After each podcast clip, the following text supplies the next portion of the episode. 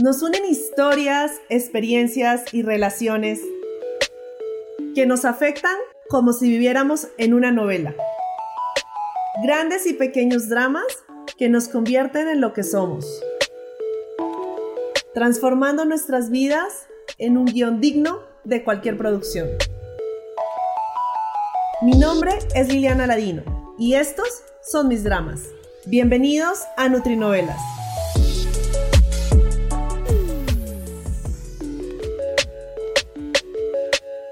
Bienvenidos una vez más a este nuevo episodio de Nutrinovelas.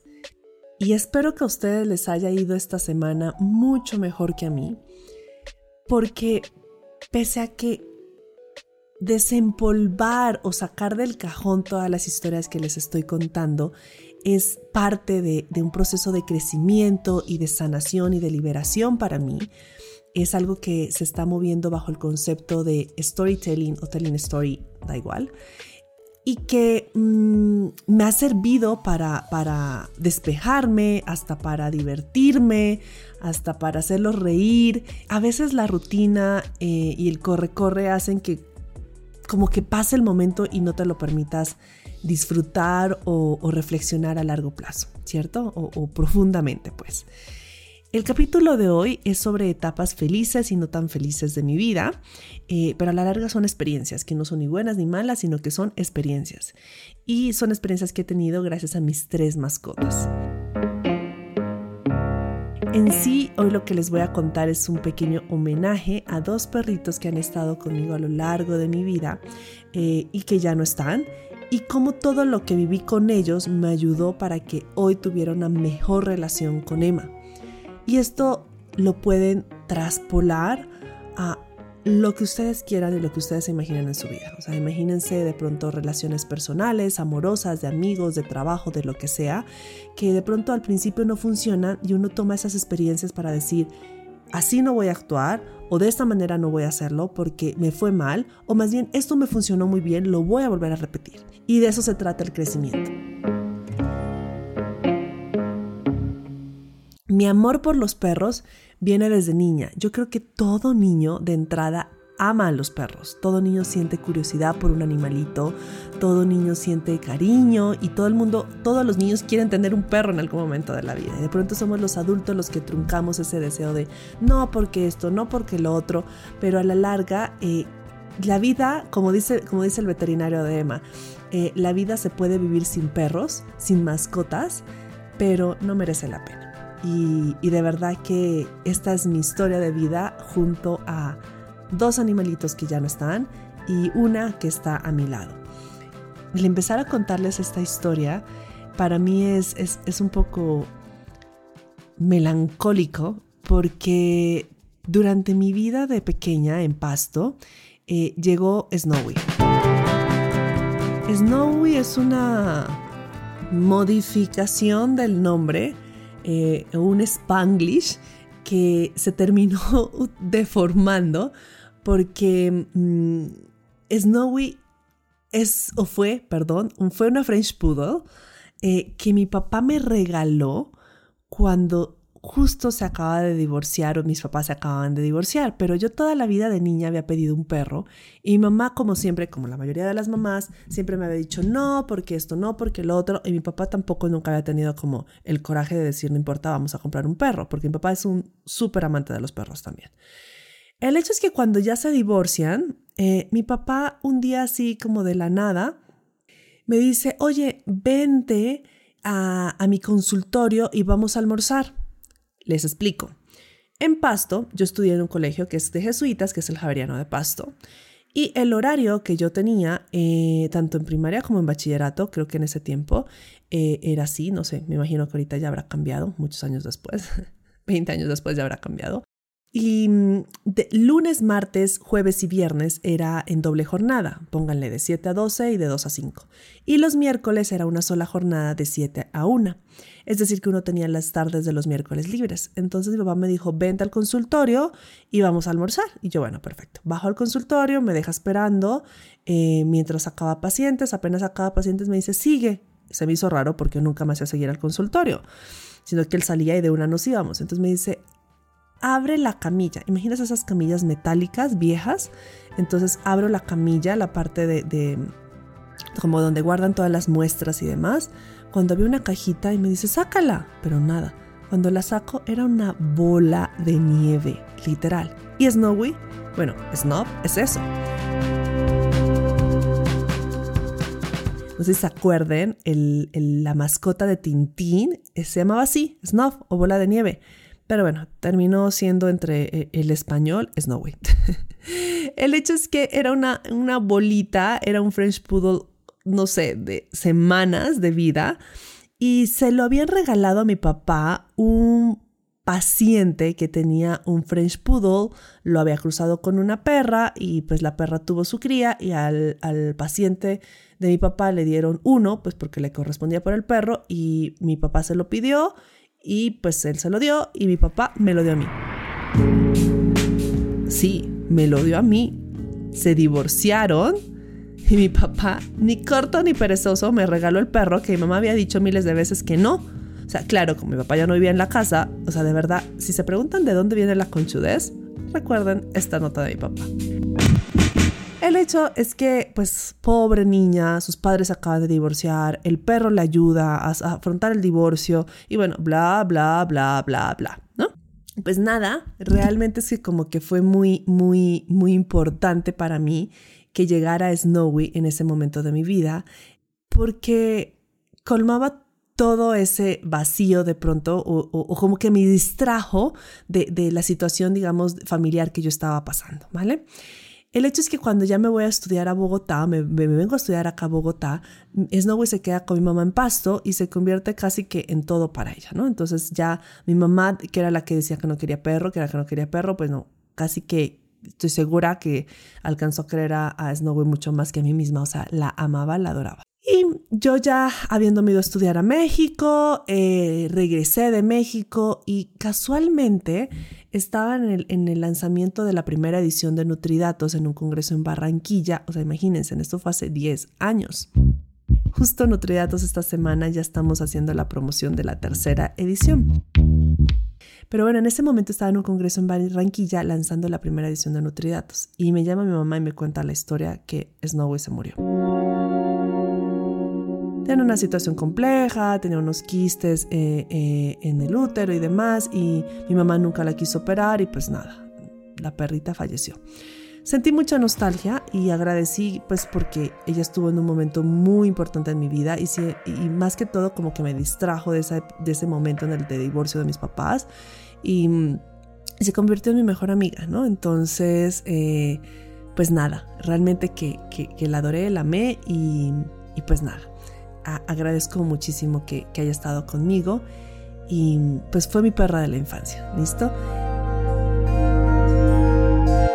Pero los perros de la infancia terminan siendo muy diferente a como uno siente el perro ya uno, porque si se dan cuenta, yo me fui a estudiar y Snowy pasó a ser de mi mamá. El hecho es que ya estuve eh, viviendo en México y me volvieron a dar ganas de tener un perro, ¿no? No tenía muy claro en qué circunstancia o en qué momento iba a querer realmente volver a tener el perro. Y tampoco soy muy consciente de en qué momento me empezó a gustar la raza eh, de Bumbu y de Emma, que es un West Highland White Terrier. A mí me gustó mucho la raza. Realmente, si ustedes me preguntan en qué momento vi la primera vez ese perro, no lo sé. Esa raza, no lo sé. Pero me gustó mucho el detalle que en el lagrimal, a diferencia del French Poodle y de lo que sufrió Snowy, que era que se le volvía todo anaranjado y uno estaba con manzanilla tratando de limpiarles con agua caliente y todo, siempre tenían el lagrimal naranja, el Westing no lo tenía así. Y, y eso me encantó, porque la verdad soy muy, muy, muy detallista con ese tipo de cosas le doy mucho valor a la estética. O sea, me gustan las cosas bonitas, me gustan las cosas como, eh, a ver, nada es perfecto, pero me gustan las cosas lo más bonito posible que se pueda hacer.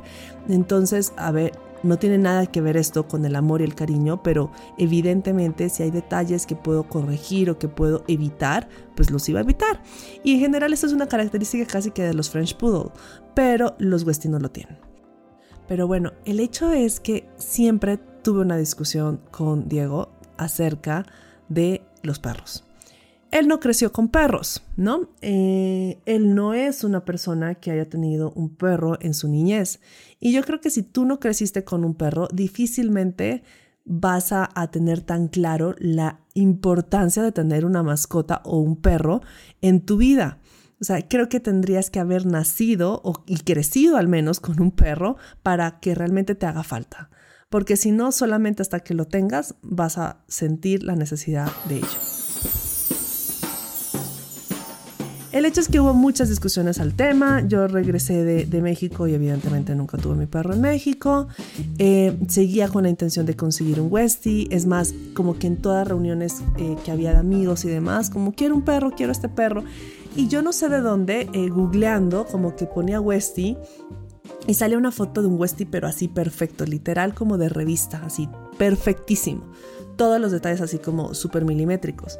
Y, yo siempre mostraba esa, esa, foto. Y como que, bueno, pues todo el mundo como, ay, tan bonito el perro ya. ¿no? O sea, como que X. Yo, bueno, quiero mi perro.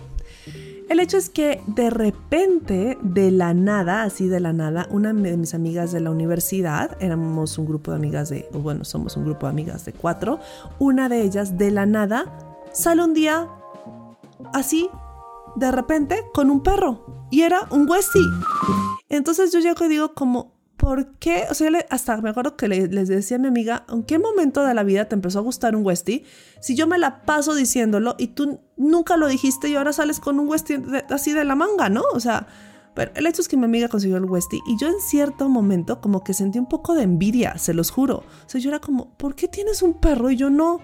Y eso me llenó de todo el coraje para llegar y decir, yo quiero mi perro y me vale madre si este hombre quiere o no quiere un perro. Esta también es mi casa y punto y voy a llevar al perro con o sin su consentimiento porque ya llevo ocho años rogando por tener un perro. Ya no hay forma de dialogarlo, nunca voy a llegar a un acuerdo, él no va a estar de acuerdo, pues voy a comprar mi perro y punto y se acabó.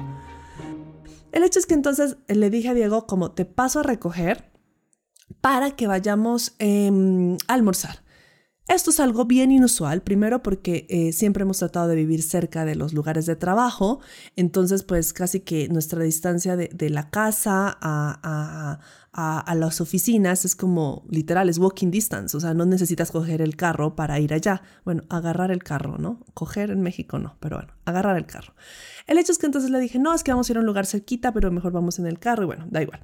Entonces paso, lo recojo y cuando veo que empiezo a avanzar hacia el norte, empiezo a avanzar hacia el norte, ya pasaba como el lugar donde supuestamente íbamos a almorzar y Diego me dice, ¿a dónde vamos? Y le dije, pues mira, hay dos opciones, le dije.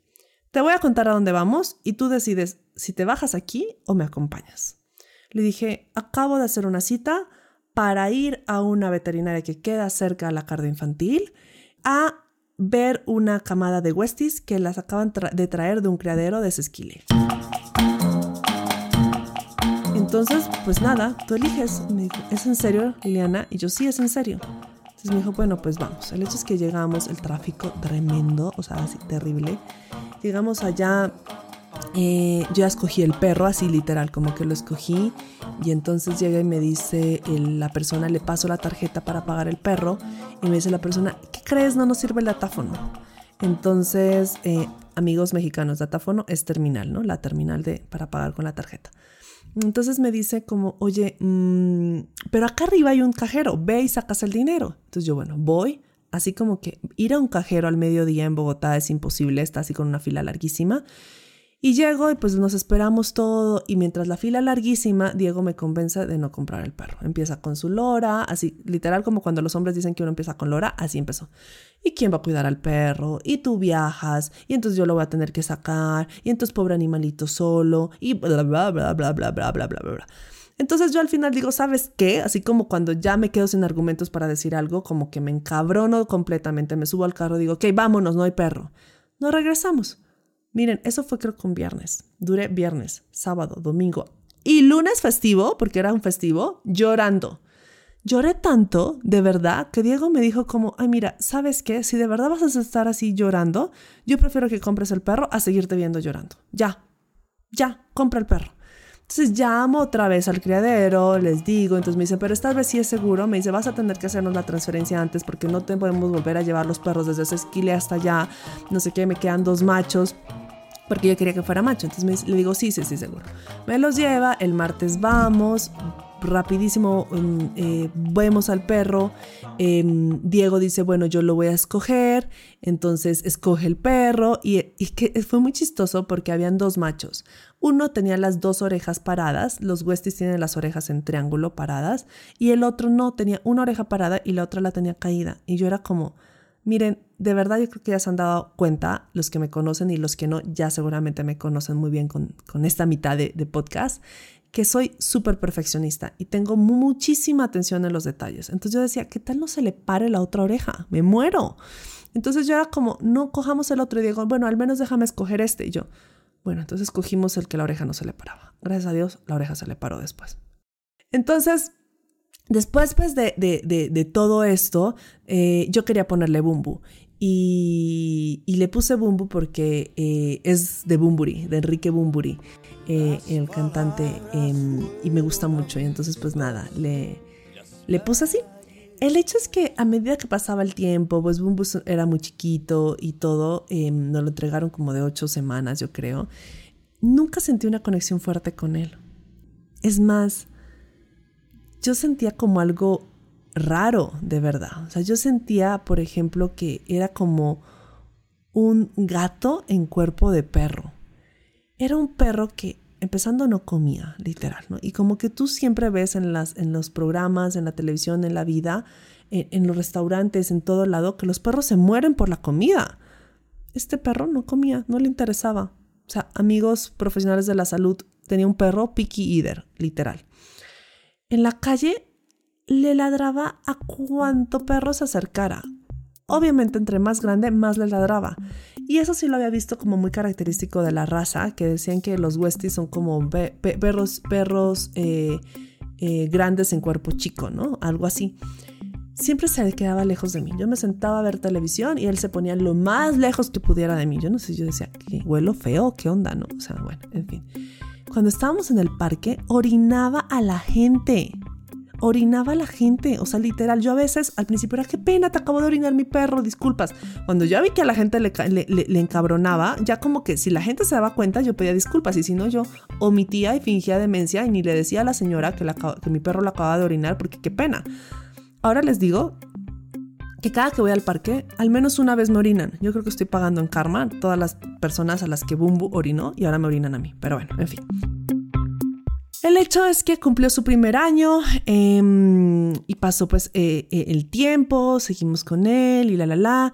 Y cuando tenía como alrededor de año y medio, eh, Bumbu, Diego de la nada se va, o pues de la nada no, decide irse a estudiar a Estados Unidos.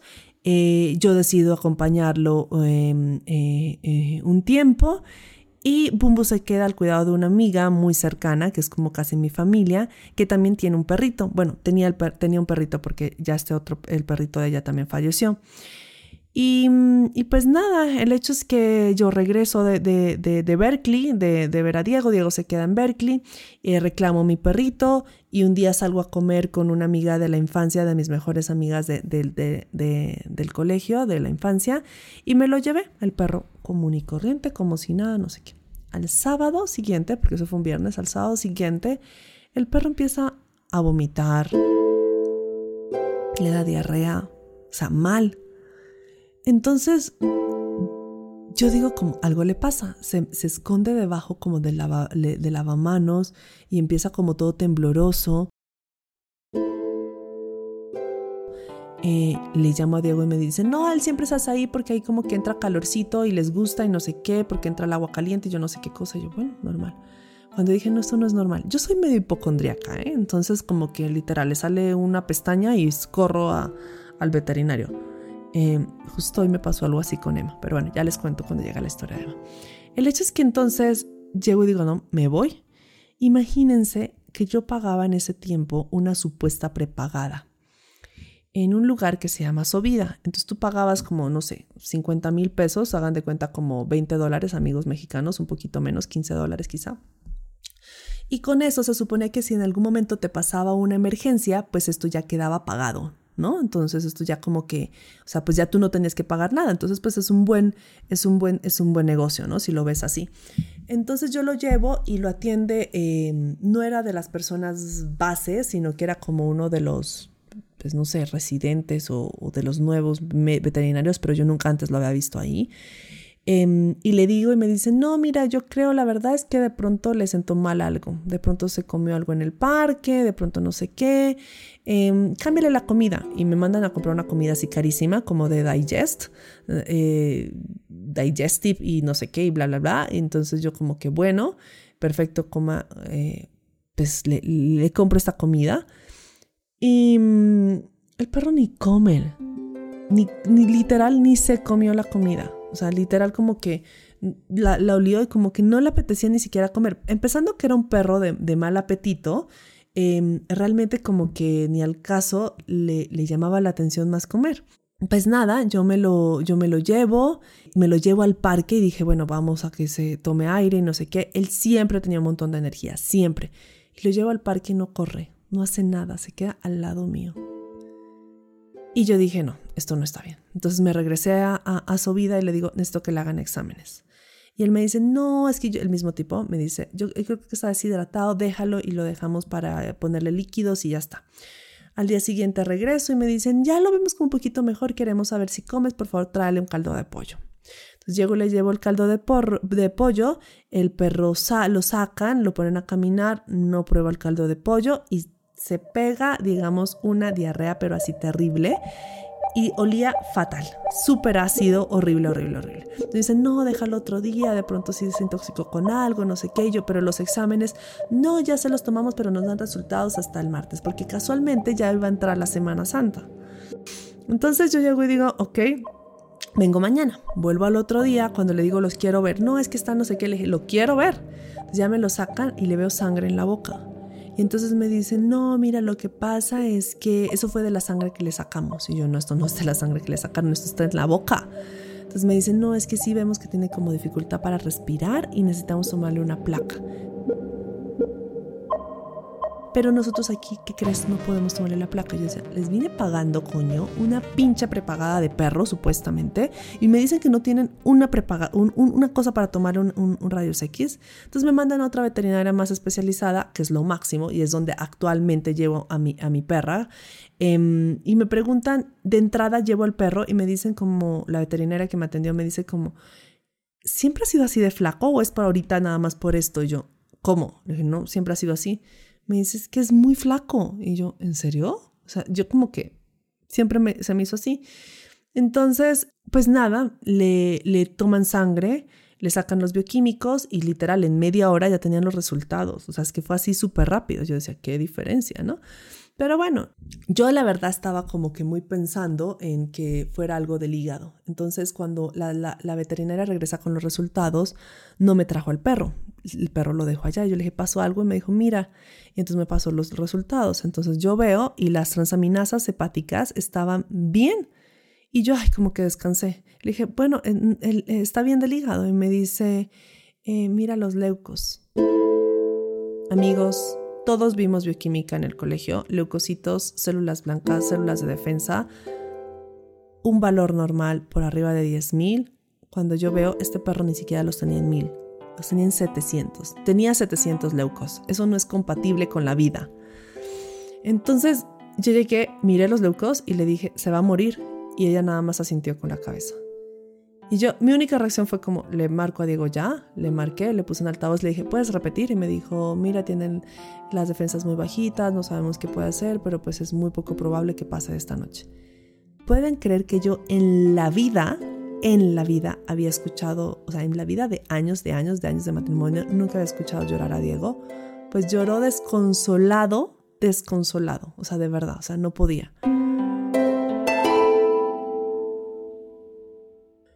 El hecho es que yo me fui y yo le di la orden de que no lo reanimaran. O sea, ya el perro estaba como con, se le veía la mirada ida, ya se veía que había algo de daño neurológico. Em, se lo llevaron a la UCI de perritos y, me mandaron un video en la noche y yo de entrada llegué y les dije, no lo reanimen. O sea, no lo reanimen. Me costó mucho tomar la decisión, pero le dije, no lo reanimen.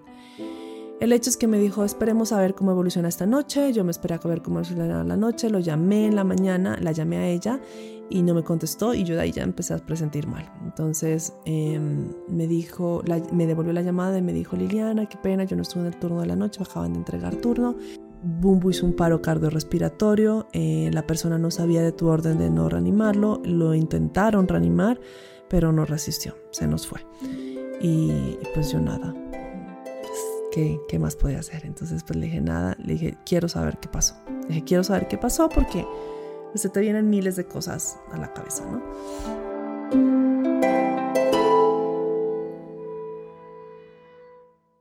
La persona que hacía las necropsias no estaba porque era Semana Santa y creo que era una persona que solamente la hacía una persona y era estaba en la Nacional, en la Universidad Nacional de Colombia y no estaba por lo que era Semana Santa, entonces no se lo pudieron hacer, pero ellos lo que hicieron fue como abrirlo y la verdad es que ellos dijeron, "No nos explicamos qué pasó", o sea, es rarísimo el cuadro del perro. Lo único que se nos ocurre es que de pronto haya tenido algo tipo una leucemia.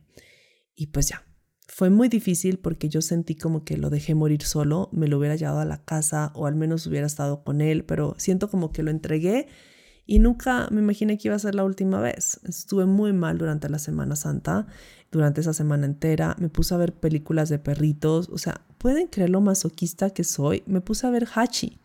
¿Hashi? Hashi. O sea, ¿quién diablo se le acaba de morir su perro y se pone a ver Hashi? O sea, de verdad estaba loca. El hecho es que Diego volvió a Colombia em, de regreso con la decisión completa de volver a tener un perro, pero que esta vez fuera adoptado. Y entonces eh, él era como un perro, un perro, un perro. Yo era como, dame chance a como pasar el duelo. No, que sí, que de una vez, que con eso no nos da tan duro, que yo estuve leyendo y que es mejor el perro de una vez, que no sé qué. El hecho es que una vez caminando en el parque, en una de esas jornadas de adopción que hay, eh, vimos un perro. Yo estaba antojada mucho de, comprar un, border collie. Yo dije, quiero otra raza, quiero un perro más grande. Y pues Diego con su crítica de que no, o sea, si a mí me tocaba sacar al, al Westie y el Westie se contentaba con media hora en el parque, un border collie mínimo me va a exigir una hora dos veces al día. Entonces, no de el caso. Entonces, al final es que como que vimos un perro medianamente parecido como a un border, pero de pelo corto. Mm, y, lo adoptamos. Entonces, eh, yo diciéndole que le pongamos Bono por Bono de YouTube y Diego que no, que ese nombre no, que ahora le toca escoger el nombre, que bueno, etc. El hecho es que nos lo llevamos a la casa caminando en una distancia como de un kilómetro y el perro empezó a vomitar en el camino paramos en un lugar que, como en una tienda de perros, para comprarle una correa y entonces la señora, em, digamos que estaba ahí como en la, en, la, en la tienda, dice, ay, tan bonito, yo también, me dijo, ¿cómo se llama? Le dije, no sé, porque lo acabamos de adoptar. Y no hemos decidido el nombre. Me dice, ay, yo también adopté un perro, pero la verdad es que el mío le dio, literal así me dijo, le dio leucemia y, y pues nada, estaba súper malito. Y este perro llega y vomita otra vez. Y yo, no mames. O sea, Bumbo se supone que supuestamente murió de leucemia. Y esta, y esta señora me dice que su perro adoptado le dio leucemia y que vomitaba. Y este perro acaba de vomitarme dos, meses, dos veces en menos de un kilómetro. Pues yo ya venía con la paranoia de lo que pasó en Bumbo. Entonces ya de ahí le puse como mala energía. Igual me lo llevé a la casa, llegamos, no sé qué. Miren, yo tengo el sueño más profundo del mundo. Pero esa vez, no sé si la ansiedad, saber que estaba el perro y demás, abro los ojos tipo 3 de la mañana y el perro me estaba mirando fijamente como un lobo así, con los ojos. Y yo, no. O sea, de verdad me asusté muchísimo. Y me levanté y le dije a Diego, no hay opción. El perro se regresa. Generalmente cuando uno adopta un perro, le dan como 15 días. Y, y, es que la verdad es que este perro no duró ni 24 horas. O sea, hablé con la señora que me lo había dado de en adopción, la señora me dice, no, dale chance, al menos unas semanas, muy pronto. Y le dije, mira, no. Le dije, la verdad, no estoy preparada, no le echo el duelo a mi perro. Mi perro no se ha muerto ni hace, o sea, no sé, llevaba dos meses de muerto, yo creo. Le dije, de verdad que no puedo. Entonces la señora lo recogió, traté de ayudar lo que más pude a la fundación. Y después la enseñanza que me quedó de esto fue que no tenía que hacer algo que vaya en contra de lo que, de lo que me gusta. Soy muy perfeccionista Creo que incluso esto ha sido o es uno de mis principales defectos. A veces la gente lo pone como una virtud, pero, pero a veces yo entre pensar que las cosas son negro blanco no me doy cuenta de la maravilla de la, de la imperfección de las cosas. Y, y, pues nada, en ese momento no me di la oportunidad. La verdad, admiro, admiro enormemente a las personas que adoptan perros, que tienen un corazón inmenso para adoptar y, los, y apoyo siempre que pueda porque es algo que, que, de verdad es que a mí no, no puedo hacerlo, va en contra de mi esencia. Eh, y pues uno tiene que ser consecuente con su esencia. Yo traté de aportar, yo traté de, de, adoptar a, a, este animalito, pero pues la experiencia no fue para mí.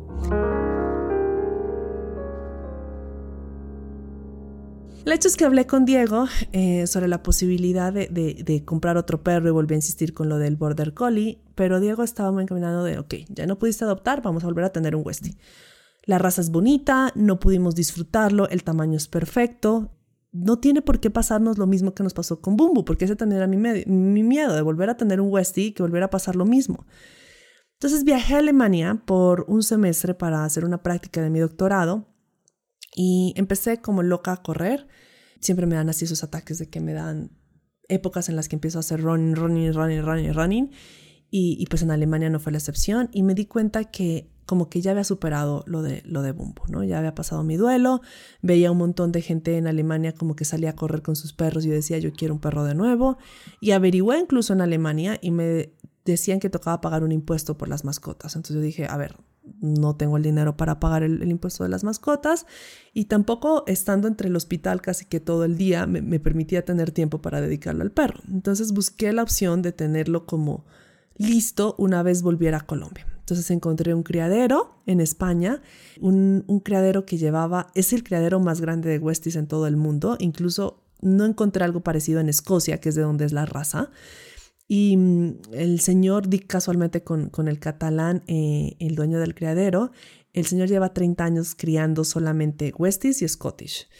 Y mm, nada, yo hablé con él, le conté lo que quería, le conté lo que me había pasado, me dijo que él tenía perros de tres líneas, una que era una línea de belleza, otra que era una línea de cría em, o de reproducción y la otra que era una línea de compañía. Y así en ese mismo orden era el valor de mayor a menor. Entonces yo de entrada le dije, mira, a mí no me interesa un perro para competencia, a mí menos me interesa un perro para sacarle cría, a mí me interesa un perro pegote que está al lado mío. Yo quiero un perro faldero, eso es lo que quiero. Entonces me mandó fotos, yo la verdad es que todos los perros los veía preciosos, entonces le dije, nada, quiero esta, e, e, esta perra, porque paréntesis, Diego me exigió que fuera hembra. Y yo le dije, ok. Entonces, y aparte él me dijo que iba a escoger el nombre. Yo dije, ok.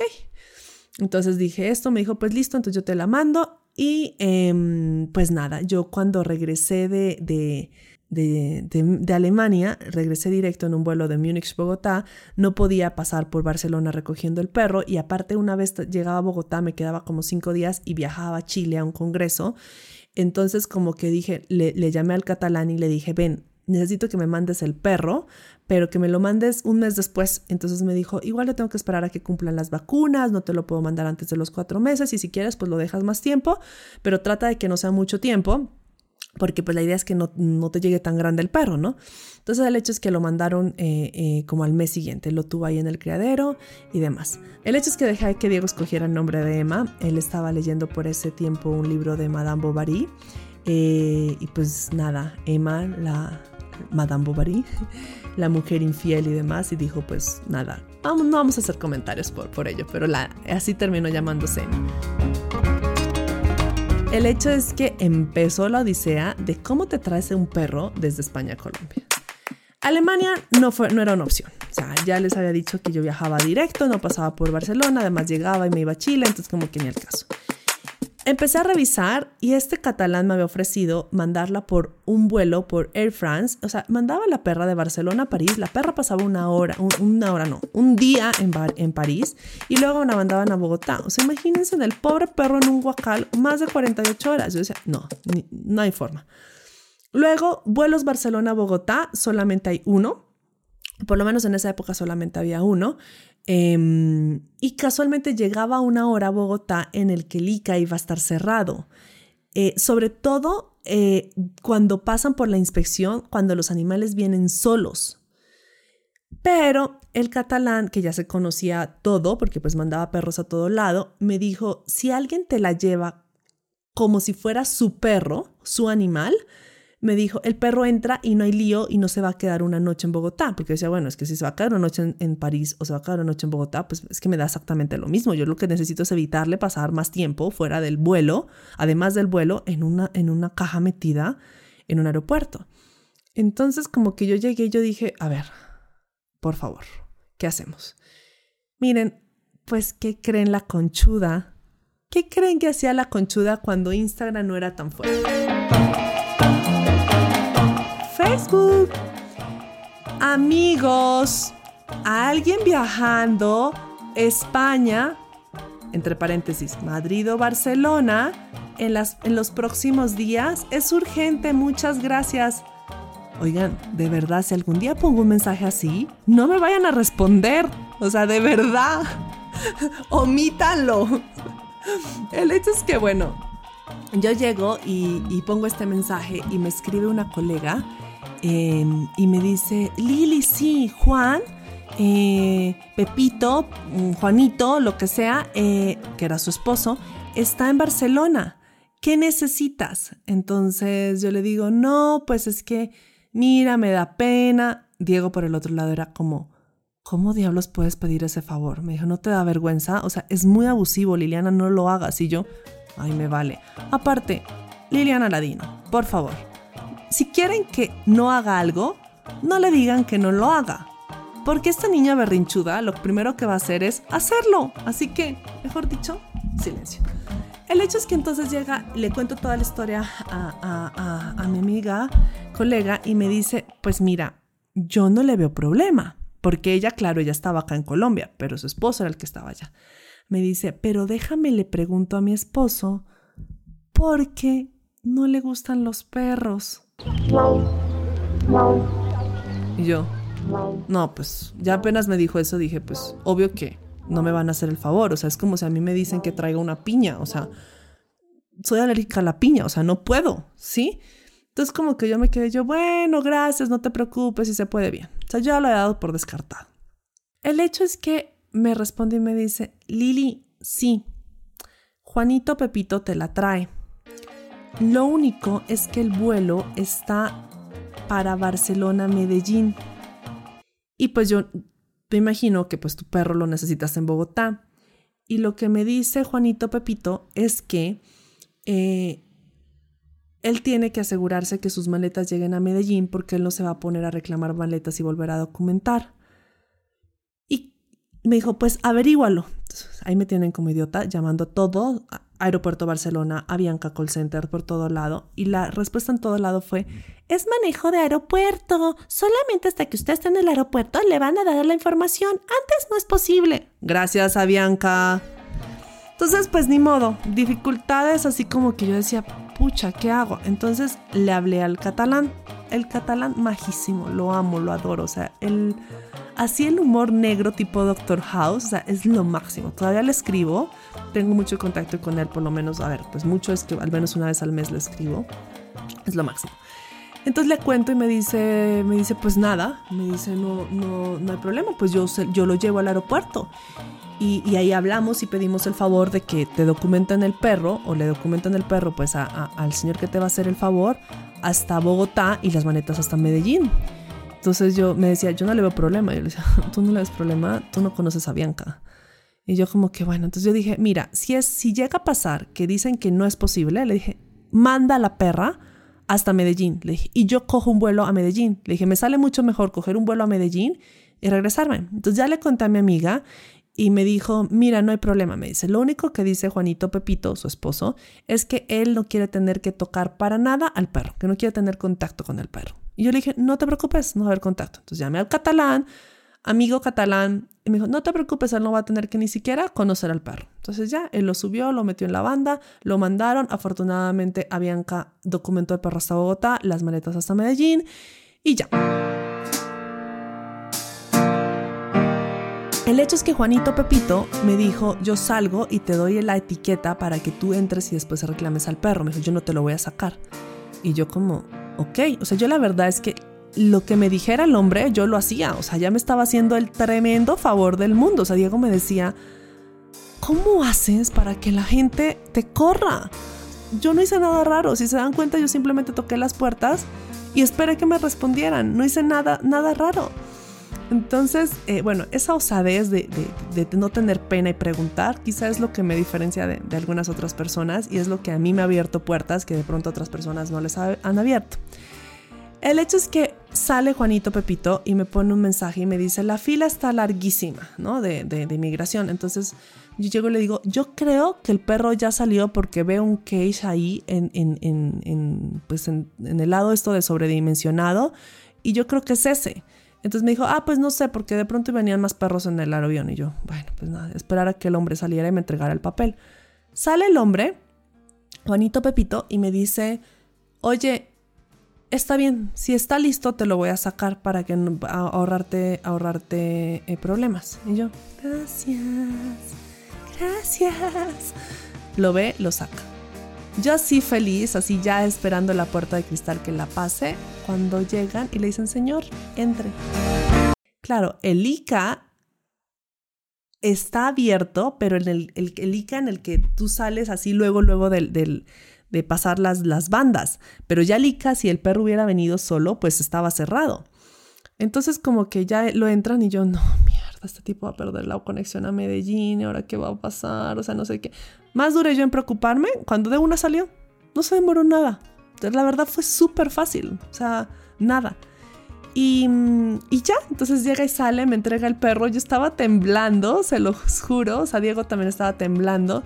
Y me dice como, eh, bueno, pues al menos déjame ver qué, qué fue lo que traje. Entonces ya la saqué, estaba pobrecita, estaba temblando, estaba mojada, orinada, o sea, estaba mojada de sus propios orines. Eh, estaba jadeando un montón. Diego me decía, es obvio, la trajiste de el nivel del mar a 2600 metros. Y yo, ok. Em, pero bueno, nada. Fue, fue, alguna, fue, fue algo como que no me lo creía. Ya le agradecí y todo. Y, fue muy emocionante. Pero de verdad ustedes no se imaginan lo que significó este favor para mí. Eh, a veces hay simplemente que tocar la puerta y preguntar cuando te dicen que sí es cuando la humanidad te sorprende. Y esta colega, que realmente es, es, más una colega que una amiga, pero que en ese momento con ese gesto para mí se volvió una persona súper importante y que cada vez que veo a Emma no, no puedo evitar no recordar que por ella, por su esposo que no quería los perros y hasta por sus hijos que seguramente eh, dijeron, sí, sí, sí, sí, sí, yo tengo a mi perra y, hay seres humanos sumamente generosos y mm, que les alegra sacar unas sonrisas en otras personas, que les, les alegra eh, eh, ayudar a la gente desinteresadamente. Y realmente ojalá que mi amiga, colega esté escuchando esto, porque de verdad que todavía le estoy inmensamente agradecida. Cuatro años después le sigo inmensamente agradecida. Eh, no me la creo, de verdad como que digo, cómo fue tan linda de hacerme el favor ella y su esposo. O sea, de verdad, o sea, como que justo esta semana me pasaron cosas que con dos personas muy cercanas que me sentí súper decepcionada. Dos personas, una en el trabajo muy cercana, no tiene nada que ver con mi empresa, em, sino aparte, y otra con, ni tampoco con la universidad ni nada, algo, algo anexo fuera de. Em, y otra, otra amiga cercana y, que como que yo digo, a veces la gente más cercana, eh, es triste, espero que no a todos ustedes les pase, pero a veces la gente más cercana, como que por, no sé, no sé por qué razón, y seguramente hablaremos de esto después, pero como que menos te hace favores, o como que, como que de pronto existe una confianza en la que de pronto es más fácil que te digan, no, no puedo. Y de pronto la otra gente como que lo hace más desinteresado. No lo sé. De pronto estoy diciendo cosas que no, son, no aplican para todos, pero es, así me sentí esta semana. Y, recordar esta historia me hizo creer de, ¿qué más da si ha habido personas que he cruzado la palabra dos o tres veces y me han hecho regalos, nada tangibles, sino me han hecho regalos, este tipo de regalos que me han llenado la vida y que me han hecho tanto, tanto bien a mi compañía. Es como el veterinario de Emma que dice eh, que los perros son el órgano externo. Y así es. Siento una conexión muy grande con ella y, después de haber conocido a, Snowy después de haber conocido a Bumbu, me di cuenta que a mí lo que me gustan son los perros falderos, el pegote, la pulga, así como ahorita la tengo aquí a mis pies y, y, la estoy sobando, eso es lo que yo quiero, eso es lo que yo espero de, de, un animal. Y pues al final, a la larga, el animal está hecho a tu imagen y semejanza, así como los hijos. Así, así mismo, ellos adquieren mucho de tu comportamiento.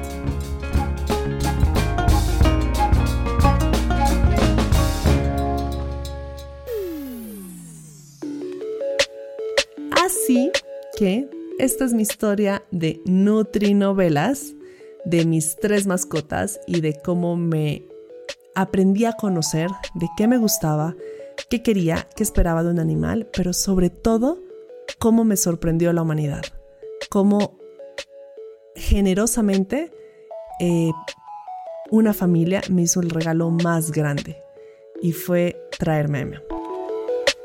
Nutrinovelas es un podcast creado por Liliana Ladino, producido y editado por El Rotolo Media. Nos encuentran en Apple Podcast, Spotify o su plataforma de podcast preferida. Recuerden que me pueden seguir en Instagram como PhD Nutritionist. Nos vemos la próxima semana con otra Nutrinovela.